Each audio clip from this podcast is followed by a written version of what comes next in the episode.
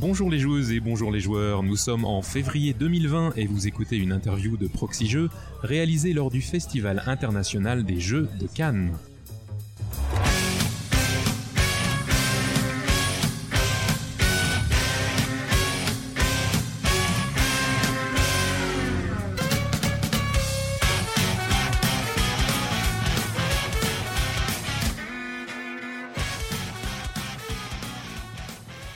Suis Hammer et je suis accompagné pour cette interview de ma consoeur Paul Gara. Bonjour Paul Gara. Salut Hammer. Et nous accueillons en ce jeudi après-midi, à notre micro pour la première fois, Corentin Lebras. Bonjour Corentin. Bonjour tout le monde, bonjour à vous deux.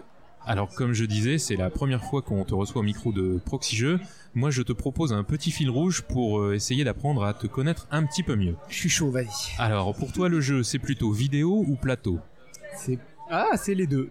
On a le droit les deux. Oh, tu as tout à fait le droit et ce n'est pas la première personne qui nous donne cette réponse. C'est plutôt en famille ou entre amis C'est plutôt entre amis. C'est plutôt Contrario ou Puerto Rico? Ah, cette question. Euh, J'aurais tendance à dire les deux, mais disons plutôt contrario. La mécanique d'abord ou le thème avant Le tout thème, le thème, le thème. Ah En boutique ou via le financement participatif? En boutique. Ah, La question, la question cruciale c'est Ouais. rangé verticalement ou horizontalement? Je m'en fous. Vraiment complètement. Les unes sur les autres, ouvertes des fois, pas ouvertes. Peu importe. Et l'intérieur de la boîte c'est avec un thermoformage ou avec des ziplocs? Oh non, c'est chiant les ziplocs. Mais en même temps, le thermoformage, c'est pas fou. On vide tout, on met tout en vrac. Ça, c'est bien. Pourquoi pas?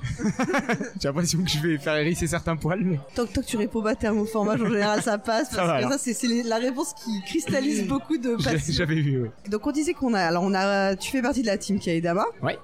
Tu, on a reçu euh, Antoine Boza, on a reçu euh, Théo Rivière, Ludovic Beaublanc, et on s'est dit avec Hammer, on n'a jamais reçu Quand Corentin. même. Mais comment donc- ça se fait Et voilà, et on s'est dit on est vraiment mauvais, donc euh, là on répare notre erreur, voilà. Mais en même temps c'est bien parce qu'on est meilleur parce qu'on a plus aguerri, donc euh, Ouais, c'est ça. Et puis, le, euh, la crème de...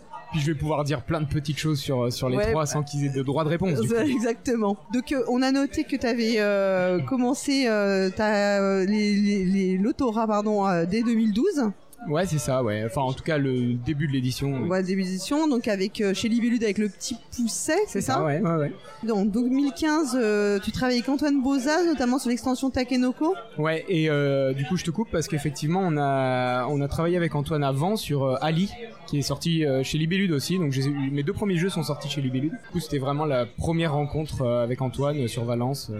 Et donc à ce moment-là, toi, tu as, as un autre travail? Ouais, tout Ah, à fait. Tu faisais quoi? Euh, J'étais chimiste. Et euh, du coup, c'est tu fais des jeux euh, parce que t'es joueur et que t'es passionné, et puis tu développes ça le soir, le week-end, en pendant tes vagues, Ouais, c'est un peu ça. Comme j'imagine, comme tout le monde, tu commences à jouer en famille quand t'es petit. Après, tu continues. T'es sur le Monopoly, le Pictionary, euh, euh, l'œil noir un petit peu, moi d'ailleurs aussi. Et, euh, et au final, t'as envie de. Il y a des choses qui te plaisent pas, donc t'as envie d'essayer de faire mieux, voir un peu différent. Et du coup, tu te lances dedans, quoi. Et c'est grisant, c'est cool de, de voir que les copains aiment bien. Au bout d'un moment, on a envie de, de passer le pas. Et Et, et à quel moment tu sais quand tu t'as travaillé avec Antoine la première fois ou tu t'es dit que peut-être ça pouvait être aussi un métier à part entière et euh, t'y consacrer à 100% Ouais, je suis vite, euh, je suis vite arrivé dans quelque chose de, dans, dans ces questionnements-là, puisqu'effectivement j'ai, j'ai été amené à travailler avec Antoine assez rapidement, puisqu'il m'a contacté via Trick Track, puisqu'il a vu mon proto euh, d'Ali et il travaillait sur quelque chose d'assez similaire, donc il a voulu qu'on bosse ensemble parce qu'on était sur Valence en plus, c'était plus simple. Et il y a eu une vraie rencontre, euh, une vraie amitié, on était euh, à fond sur les jeux coop euh, à ce moment-là tous les deux, donc on s'est vraiment trouvé en fait. Du coup, euh, on a, j'ai tout de suite, j'ai tout de suite mis les pieds dans quelque chose de d'assez professionnel, puisque Antoine à cette époque-là euh, commençait à quitter son travail, il venait de le faire peut-être même Mm.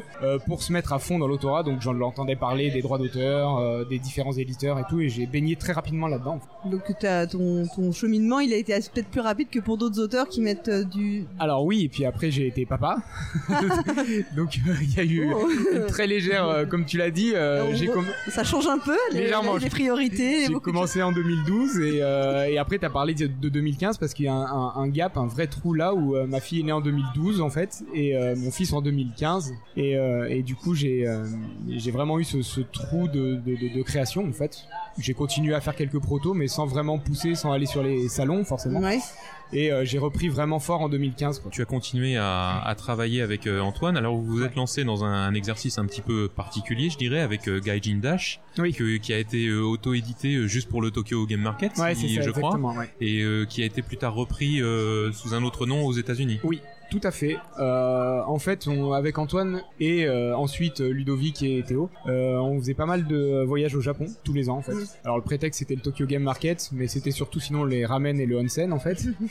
Mais, euh, et euh, effectivement, au Tokyo Game Market, c'est un peu différent. En fait, ce sont les, euh, les auteurs euh, japonais qui vont amener leur jeu auto-édité, qui vont le vendre sur place, euh, 100, 200, 300 exemplaires, et qui vont euh, cravacher pendant deux jours pour essayer de vendre leur boîte. En fait, il y a très peu, hein, c'est un peu moins vrai maintenant, mais il y a très peu d'éditeurs japonais. Et euh, nous, avec Anton, on a voulu faire ça, en fait, euh, mettre les, les mains dans le cambouis, euh, vendre les choses, toute la, enfin vendre nos jeux toute la journée. Et on s'est lancé là-dessus avec l'aide de Iso Bretnik, du coup de Ouais. Yannick Deplay, de, Que l'on connaît bien. au Japon Voilà, qui est Voilà. chroniqueur euh, comme nous. qui est un type euh, génial.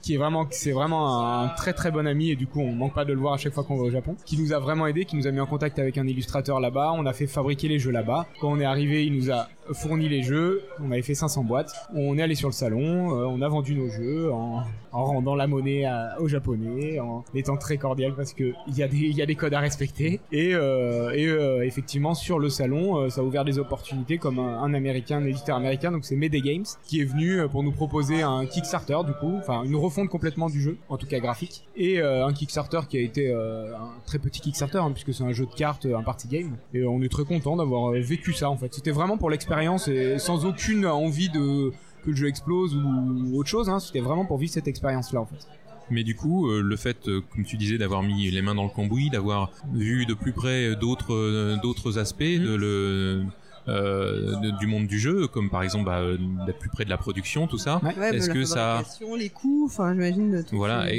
exactement. Ça a renforcé ton, ton envie de, de faire ça à plein temps? Alors, euh, l'envie d'être auteur, oui. L'envie d'être éditeur, j'ai absolument jamais.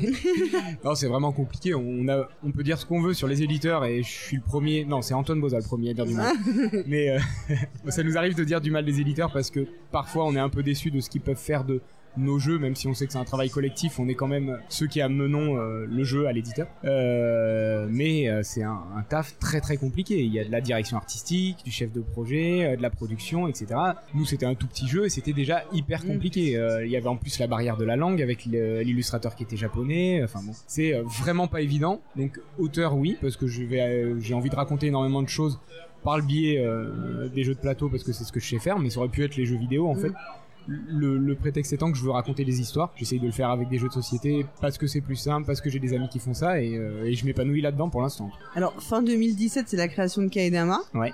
On en avait parlé longuement avec euh, Théo et. Ludovic Maublanc, enfin Théo Rivière et Ludovic Maublanc. euh, Très peu de temps après, parce qu'on Ouais, on les avait ça, interviewés en mars pour une, une défi en avril. Et là, on sent bien qu'il y a une accélération, une montée en puissance des projets. Que ce soit des projets qui soient labellisés Team Kaedama, Mhm. ou bien encore des projets qui soient en votre nom propre. Et s- on a noté quand même beaucoup de co-autorat. Ça, Vous travaillez beaucoup, beaucoup en binôme chacun. Enfin, les, donc ça, est-ce que c'est, est-ce que toi, pour toi, le co-autorat, ça a quelque chose de rassurant, ou est-ce que c'est le meilleur moyen de se renvoyer, de faire du ping-pong sur les idées, Alors je pense qu'il y a un petit peu des deux. Pour le coup, euh, j'ai j'ai quelques projets où euh, je suis tout seul, mais c'est pas forcément ceux où je vais être le plus motivé parce qu'effectivement ce ping-pong euh, créatif est vraiment intéressant et quand on peut le faire avec des gens comme comme Antoine, comme Ludo qui ont de la bouteille et comme Théo qui est qui est très imaginatif, on a vraiment euh, une, euh, une réponse à nos interrogations et à nos propositions qui parfois sortent de notre cadre en fait et euh, qui nous font voir le jeu sous un autre jour en fait, comme ça pourrait l'être quand on fait tester des jeux à des joueurs, sauf que là c'est avec un autre auteur, on discute, on rebondit et j'adore vraiment vraiment cette façon de travailler. Je me sens moins et moins seul et plus épanoui dans le fait de proposer une idée, de voir les yeux de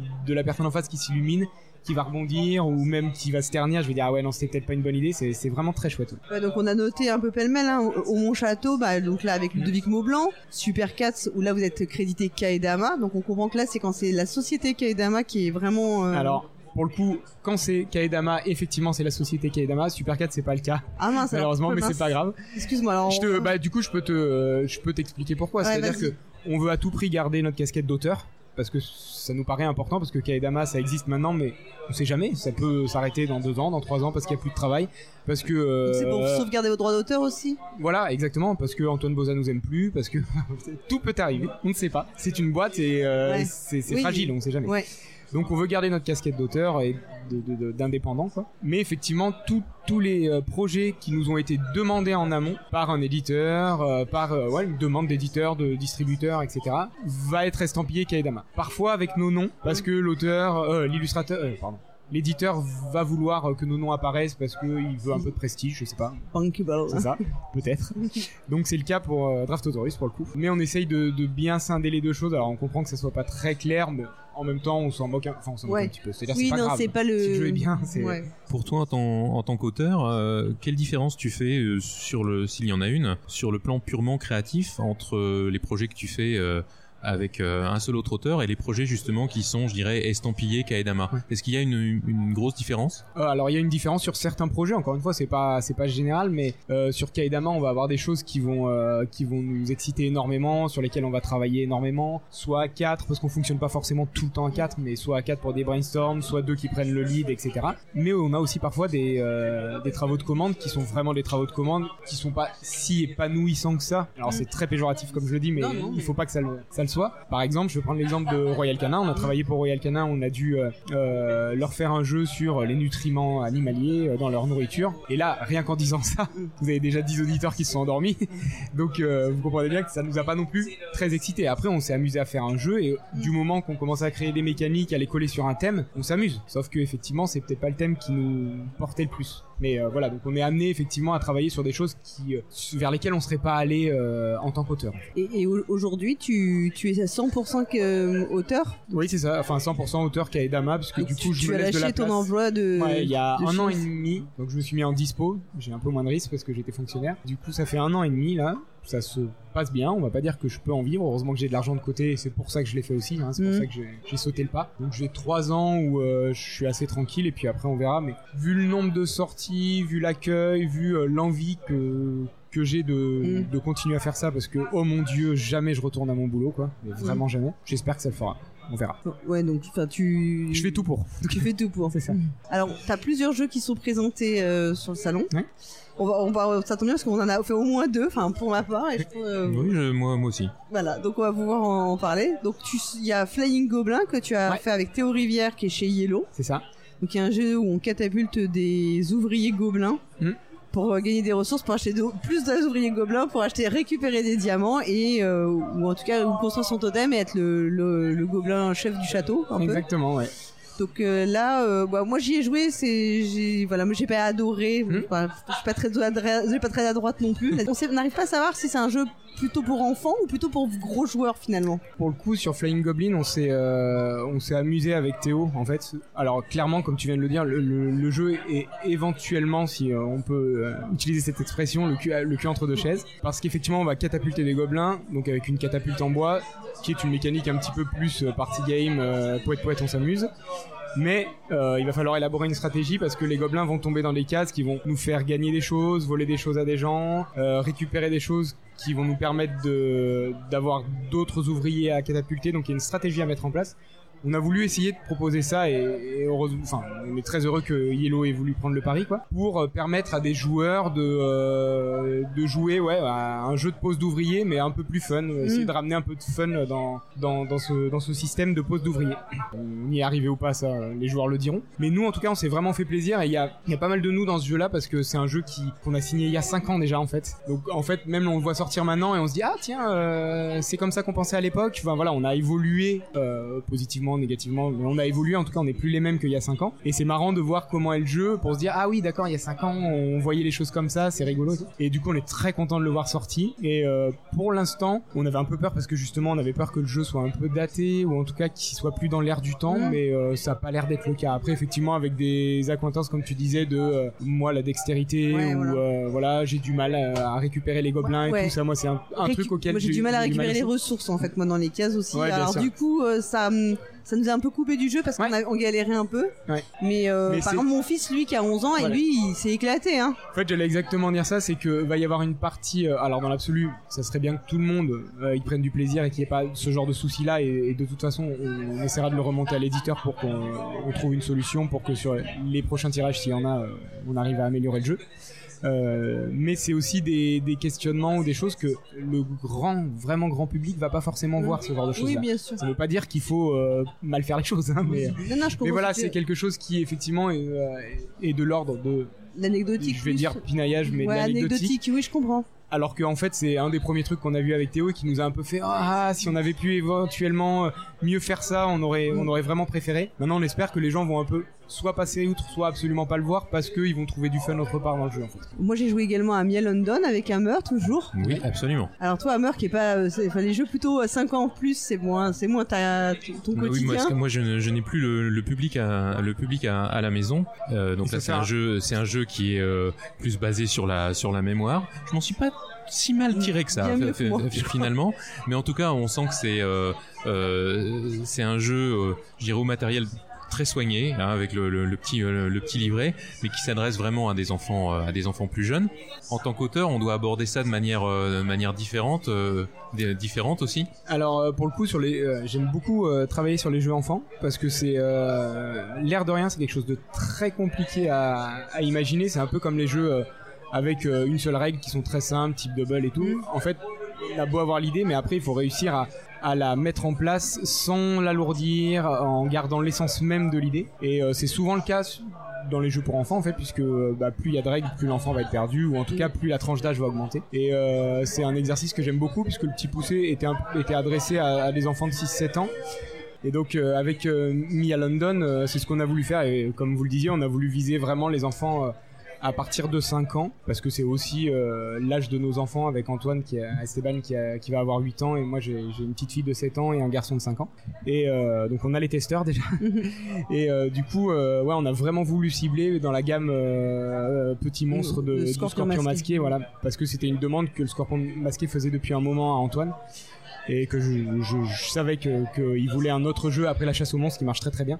Donc j'ai proposé à Antoine euh, euh, un jeu, enfin une mécanique et on a on a itéré dessus, on a on a on a travaillé et au final on, en est arrivé à Mia.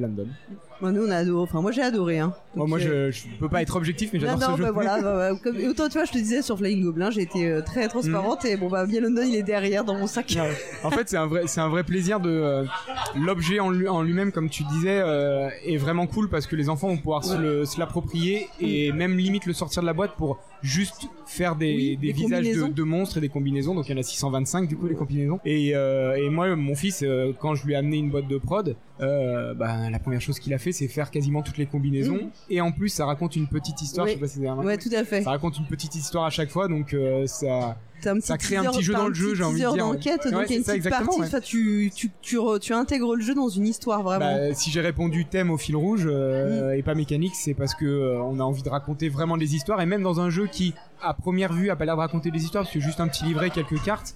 Et ben on a voulu avec Antoine parce qu'Antoine il a exactement Ouais, la même. à On a voulu euh, injecter euh, de l'histoire en plus, donc tu, cons- tu, tu, tu trouves le, le- la fripouille, le méchant, mais tu te racontes aussi une petite histoire. C'est absolument anecdotique. Il y a, c'est absolument pas nécessaire dans le jeu, mais pour l'histoire, euh, c'est super important pour nous. Si je peux me permettre, je vais revenir un petit peu en arrière sur un projet, alors un projet euh, cette fois euh, que- Kaedama, euh, qui s'appelle Arceis, Mhm. qui est chez Ankama, mais qui est euh, qui est un projet Kickstarter. Alors certes, je pense que tu avais déjà un petit peu l'expérience de, de Kickstarter avec euh, euh, euh, Rooster Rush. euh, Rooster Rush, donc euh, la version américaine de Gaijin Dash. Euh, tu l'as vécu d'une manière euh, d'une manière particulière. Vous étiez très impliqué, très très proche de de, euh, de, de la campagne Kickstarter. Ouais, alors euh, il y a, euh, on peut pas dire que j'avais euh, j'avais une expérience en Kickstarter, hein, clairement, parce que Rooster Rush c'était vraiment un jeu pour euh, un jeu de cartes euh, très très très petit, alors que l'Arceis c'est vraiment un jeu euh, type Kickstarter justement avec, euh, beaucoup de figurines, des stretch goals. des euh, stretch goals, euh, un, vrai show euh, dans Kickstarter avec plein de choses qu'on débloque, euh, des questionnements, etc. Moi, mais toute l'équipe, hein, Théo, euh, Théo et moi surtout parce qu'on est encore je- jeunes dans le milieu, on a pris ça comme euh, un super super truc. Donc on l'a vraiment pris à bras le corps, on a tout lu, euh, parfois on a pleuré, parfois euh, on était hyper content et tout. Et c'est vraiment une expérience à vivre parce que euh, il y a des rebondissements, il y a plein de gens qui, enfin il y a eu je sais pas, mais des milliers et des milliers de commentaires. Donc c'est ça, ça accapare plein de gens et ça, ça crée plein d'émotions différentes au fil de la campagne. Quoi, c'est très rigolo à vivre. En fait. malheureusement, des fois sur les campagnes Kickstarter, il y a beaucoup de commentaires négatifs. Ah bon Si, si, c'est ce qu'on m'a, c'est ce qu'on m'a dit. C'est pas trop difficile, euh, difficile à vivre. Euh, alors moi j'ai absolument tout lu parce que je voulais vivre vraiment pleinement la campagne. C'est difficile à lire, mais euh, je pense que tout le monde va le va le ressentir différemment. Si je prends l'exemple de Théo qui va être un poil plus à fleur de peau et qui va justement soit ne pas les lire pour se préserver, soit les lire et du coup un peu mal le vivre. Moi, là, en tout cas sur ce Kickstarter, parce que c'est pas tout le temps le cas, j'ai vraiment pris ça comme une expérience, en prenant vraiment tout, en disant des fois, bah, c'est un con lui, euh, le jeu qu'on veut montrer c'est celui-là et on n'a pas envie de le changer en fait parce que mm. on sait un peu faire notre métier sans, tout rejeter en bloc quoi mais j'ai réussi quand même à, à, prendre ça plutôt comme une expérience que comme des attaques personnelles parce que c'est pas ça en fait c'est sûr mais c'est pas si évident à vivre vraiment parce que euh, les gens que tu entends c'est les gens qui disent du mal en fait hein. généralement les gens qui disent c'est génial euh, soit ils passent un peu euh, sous le radar soit on n'y fait pas attention parce qu'on se dit bah oui oui on sait que c'est un peu génial notre truc on l'aime bien quoi on veut on veut le défendre. Alors ça c'était le oh, tu peux nous rappeler euh, Arceus euh, ça va sortir quand? Alors Arceus normalement mais c'est en bonne voie ça devrait sortir en décembre 2020 euh, c'est un jeu coopératif à scénario euh, où euh, on vit une aventure où on est les explorateurs qui vont qui vont vivre une aventure dans les pyramides pour essayer de trouver les secrets des pyramides justement. Je veux dire vous avez repris c'est un peu la même thématique que dans votre Escape Quest c'est l'un inspiré l'autre ou pas? Alors absolument pas du tout. Mais euh, c'est effectivement oui, on a on a eu cette euh, cette inspiration euh, un peu Indiana Jones, hein, on va pas mentir. Mais dans Arceus, on a injecté parce qu'on voulait pas être simplement dans l'égyptien, on voulait un, truc un peu nouveau, un peu à nous quoi, une, petite signature. On a rajouté beaucoup de steampunk, donc on a une Égypte très steampunk et justement le, le secret des pyramides est un peu lié à, à ce côté steampunk qu'on va découvrir au fur et à mesure de, de, des scénarios du, du jeu. Un mot pour finir, euh, je voudrais te, te parler de, de quelque chose. On a dit que tu avais beaucoup de co-auteurs. J'ai ouï dire que tu allais rentrer dans le club pas si fermé des co-auteurs de Bruno Catala. avec un jeu qui s'appelle Premier de Cordée et qui serait un des prochains jeux dans la gamme Coffee Break euh, qui vient d'être démarré par les Lumberjack Studios. Euh, J'ai ouï dire que même le jeu pourrait être signé à Cannes. Est-ce que tu peux nous dire si c'est fait? Alors il y a effectivement plein de choses à dire, mais des choses aussi dont je n'ai pas le droit de parler. Donc ah. effectivement, on l'a signé euh, hier avec Bruno et Antoine Roffet du coup de, de Lumberjack. Donc champagne Ouais, bah, carrément. Déjà on a fait pizza ensemble et puis champagne on verra un peu plus tard. c'est moins, c'est moins glamour mais. Nous on fera champagne pour toi, y a pas de souci. Nickel.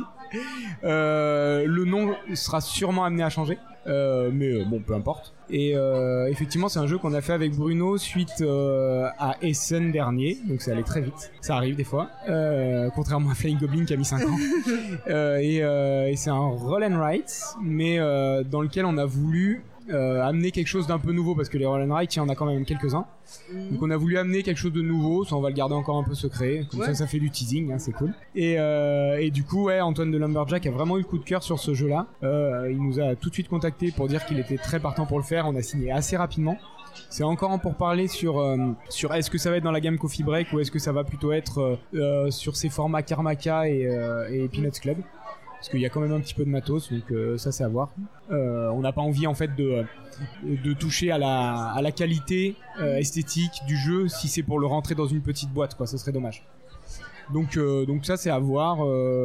j'ai pas encore vraiment de date de sortie, mais ça peut aller très très vite. Est-ce qu'il y a autre chose dont tu veux parler?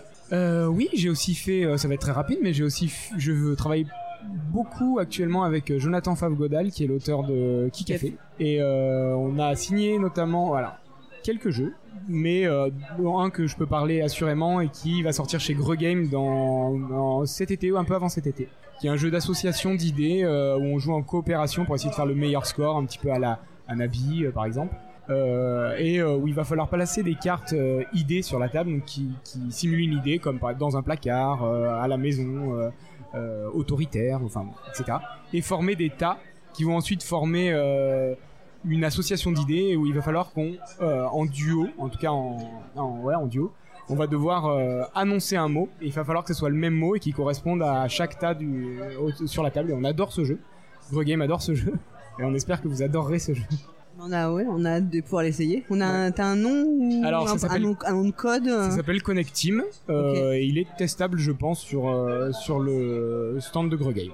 Autre chose ou tu Bon, alors, ou c'est pas c'est trop embryonnaire pour euh, Il y a- J'ai signé un autre contrat euh, hier, Ah. euh, un jeu pour enfants, euh, d'un éditeur qui a plutôt le vent en poupe puisqu'il a gagné un prix. Euh, mais euh, on verra, euh, on verra plus tard euh, Tout, si. tout- tout seul ou en co-autorat Euh, c'est en co-autorat avec Jonathan Favre-Godal. Donc voilà pour vous dire que qu'il travaille, il, il vit aussi à Valence et du coup on, on travaille Ah oui. beaucoup ensemble. En fait, comme j'aime beaucoup travailler avec des co-auteurs, c'est plus simple s'ils sont chez, vers chez moi. Donc je travaille beaucoup avec Antoine, Ludo, euh, Théo et, et Jonathan. Très bien. Eh bien, merci beaucoup, Corentin, d'être d'être passé Bah, nous voir. Merci à vous. Chères auditrices, chers auditeurs, si cette interview vous a plu, partagez-la et rendez-vous sur notre page Tipeee. On se retrouve très vite sur Proxy Jeux pour une autre interview ou un autre format. À bientôt et surtout, Jouez bien. bien.